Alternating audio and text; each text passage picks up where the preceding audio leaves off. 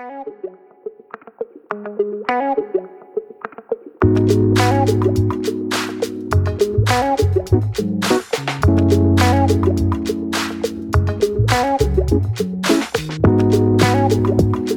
bienvenidas a Estas Conectadas. Yo soy Lucy Escoto. Yo soy Joana Mora y hoy vamos a abordar un tema muy bueno. Se llama ahogada en la preocupación.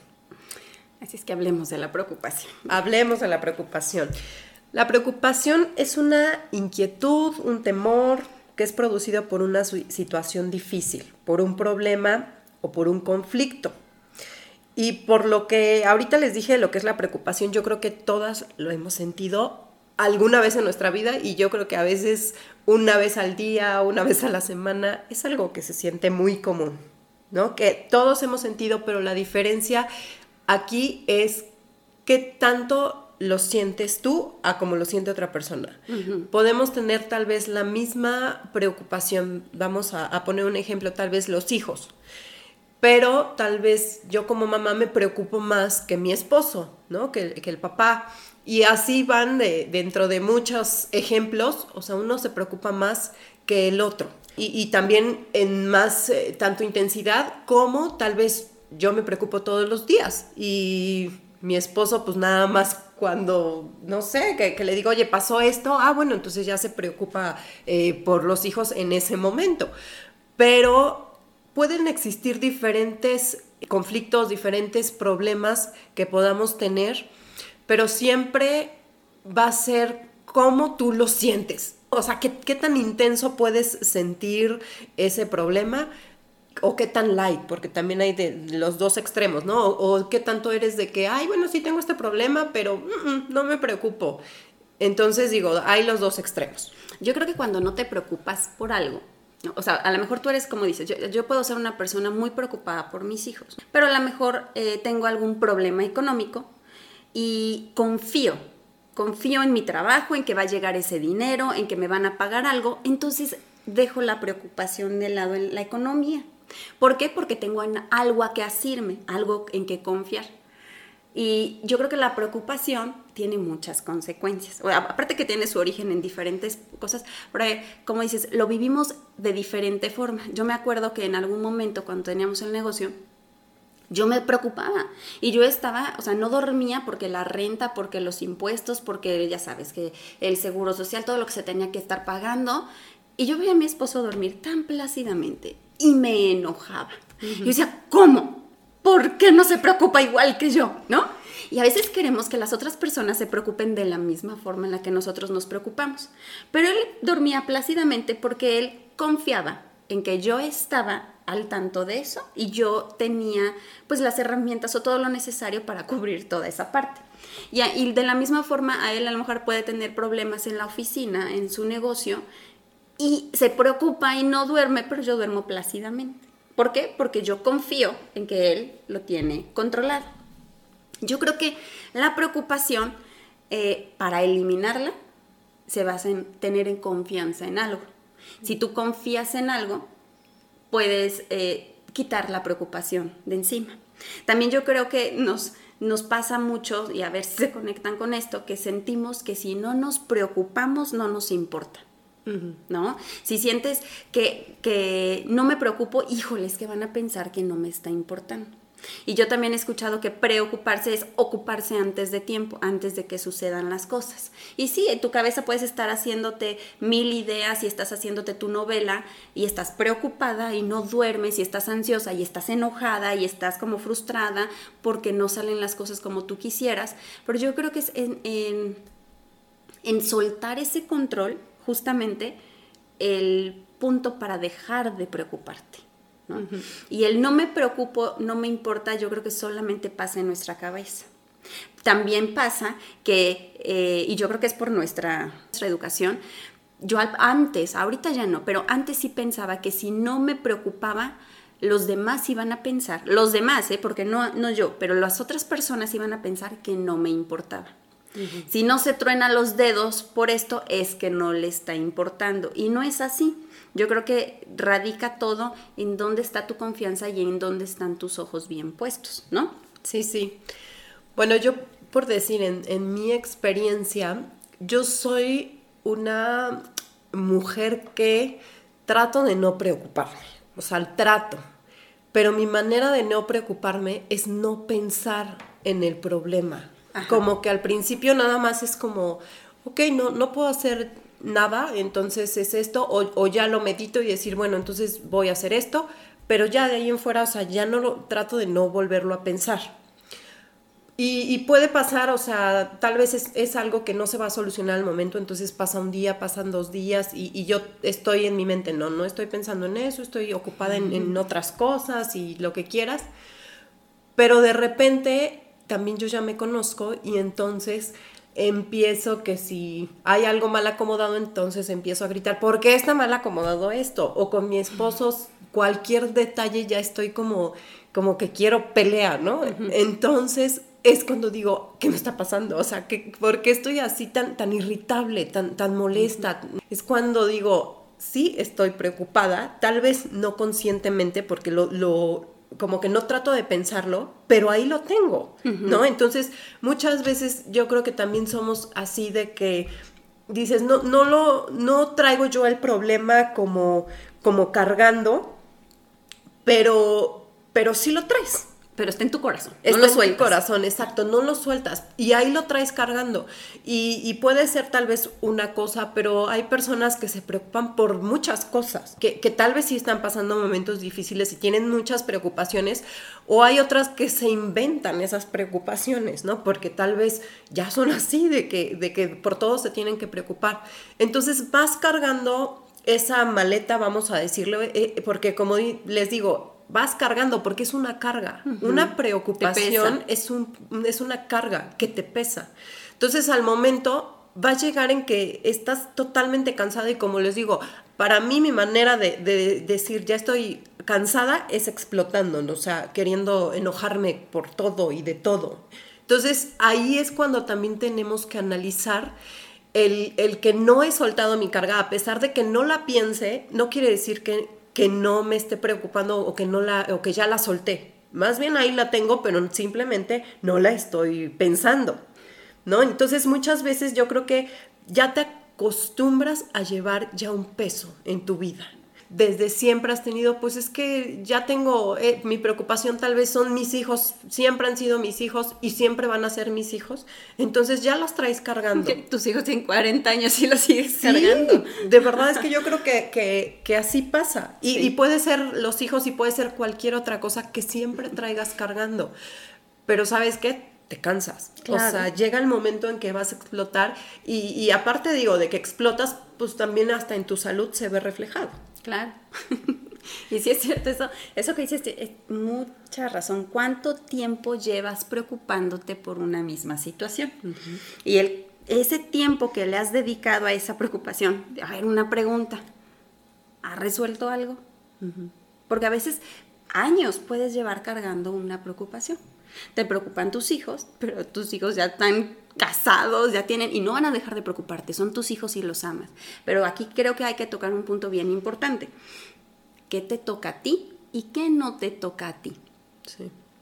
Yo creo que, eh, ¿qué es lo que te toca como mamá preocuparte al, preocuparte por tus hijos. Cuando tienen de 0 a 12 años, bueno, sí te toca preocuparte porque se laven los dientes, porque coman bien, porque no, su cuarto, porque el lugar donde vivan sea un lugar limpio, ¿no? Por todas esas cosas, por educarlos, llenarlos de valores, ¿no? Eh, obviamente el regaño, pero yo creo que llega a una edad en la que la preocupación debe ser diferente. Y obviamente cuando tus hijos son adultos, y yo lo veo con mi mamá, mi mamá se preocupa mucho por mis hermanos y por mí. Y a veces carga con cosas que no le corresponden. Ella carga eh, con esos pesos extras con los que no puede hacer nada ella, no tiene control sobre esa situación y no le tocan. Porque una cosa es ser empática o, simpática con la otra persona, simpatizar con, su sentir y decir, wow, lamento mucho por lo que estás pasando, lo que quieras, yo estoy aquí, te voy a apoyar, te voy a ayudar, pero no me voy a quitar el sueño porque no puedo hacer nada, ¿no? Yo no puedo, eh, y mira, por ejemplo, las enfermedades es un ejemplo muy claro Alguien se enferma, te duele, amas a esa persona que está enferma, por supuesto, te preocupas porque no sabes qué va a pasar, pero es que te toca hacer a ti en esa preocupación. A mí me toca cuidarla ciertos días, bañarla, darle la medicina, llevarla al médico, eso es lo que me toca a mí pero hay una parte que a mí ya no me toca hacer. Yo no puedo hacer lo que hace el, medicamento, yo no puedo hacer lo que hace un doctor y mucho menos puedo hacer el milagro que hace Dios de la sanidad. Yo no puedo hacer eso, ya no me corresponde. Entonces yo creo que es qué nos toca y qué no nos toca hacer en esa preocupación. Si es una preocupación económica, bueno, pues que te toca chambear. Ah, bueno, pues haces lo que te toca hacer. Y cuando yo creo que haces lo que te corresponde en esa preocupación, tu confianza entonces la puedes cimentar en algo y entonces dejarte de preocupar. ¿No? Y yo, porque es bien fácil decir, no te preocupes por eso, todo va a estar bien, no te preocupes, Dios va a proveer, ¿no? Tienes algún, no has inscrito a los niños en el colegio, no te preocupes, Dios va a proveer, y tú te quedas con cara de, ¿es en serio lo que me estás diciendo? O sea, sí, Dios va a proveer, pero mientras llega el dinero, ¿qué hago? O sea, sí llega una angustia a tu corazón. No vamos a dejar de preocuparnos, esa es la realidad. No vamos a dejar de sentirnos mal por la situación, no vamos a dejar de sentir tristeza o dolor por lo que esté pasando, pero esa, esa, esa tristeza o ese dolor o esa preocupación puede disminuir cuando tu confianza está bien puesta en algo que no se muere. Y yo creo que ahí obviamente lo que entra es Dios. Cuando tu confianza está puesta total y absolutamente en Dios y sabes que no importa lo que suceda, bueno o malo, viene de Él, entonces va a ser para bien. Y entonces a lo mejor estás pasando por una situación económica complicada, pon tu confianza en Dios y sabe que Él va a ser quien provea, pero haz lo que te toca a ti para que Dios haga lo que le toca a Él. Nosotros tenemos que hacer lo posible para que Dios haga lo imposible. En una situación con tus hijos, bueno, estoy preocupada porque mi hijo va muy mal en las calificaciones, no en el colegio. ¿Qué me toca a mí? Bueno, a mí me toca poner atención en las tareas, explicarle, ver la forma, si tengo la, capacidad económica, pues contratar un profesor para que le ayude o, no sé, llevarlo con un compañerito para que le explique. O sea, alguna forma es lo que a mí me toca.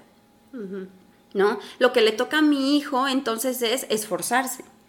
Pero si no hacemos nuestra parte, entonces vamos a vivir con una preocupación. Porque también podemos vivir con el estoy cimentada en Dios y Dios va a hacer todo. Mm, nos toca a nosotros trabajar. Como bien lo dijo, eh, como bien está escrito, ¿no? Eh, ¿Por qué te preocupas por lo que has de comer y con lo que has de beber? ¿Que no ves a los, las aves del campo, ¿no? Ellas tienen que comer. Sí, pero ellas van a donde está la comida, van y bajan y buscan el gusano, no se lo llevan a la boca. O sea, ellas tienen que hacer también su parte. Entonces, nosotros tenemos que hacer nuestra parte en esta preocupación para dejar de preocuparnos. Porque entonces tienes esa certeza y esa tranquilidad de decir, Señor, yo ya estoy haciendo lo que me toca.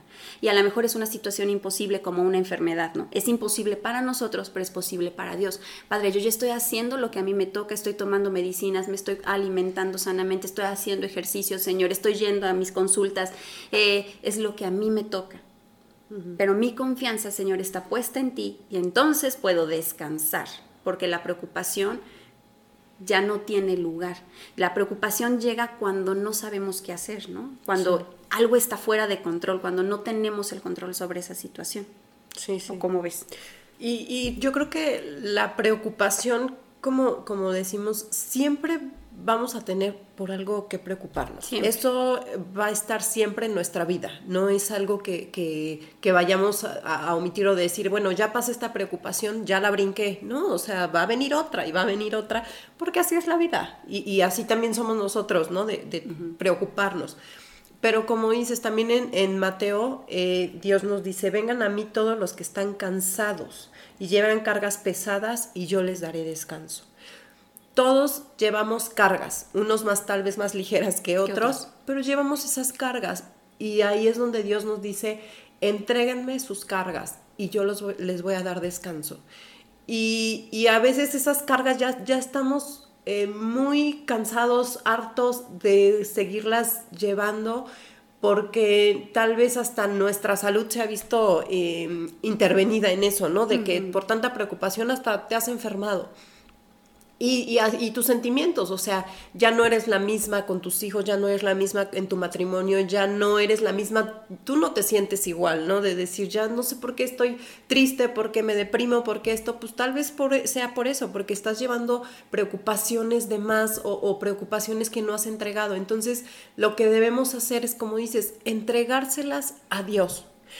Nosotros hay, hay que hacer nuestra parte, pero lo que primero que tenemos que hacer es decir, Señor, te entrego esta carga, porque yo sé que tú puedes más que yo, tú, tú me vas a decir cómo hacerlo, porque yo por más que ya le di vueltas a todo el problema, no encuentro la salida, pero Dios siempre nos da la salida de cómo debemos hacerle para salir.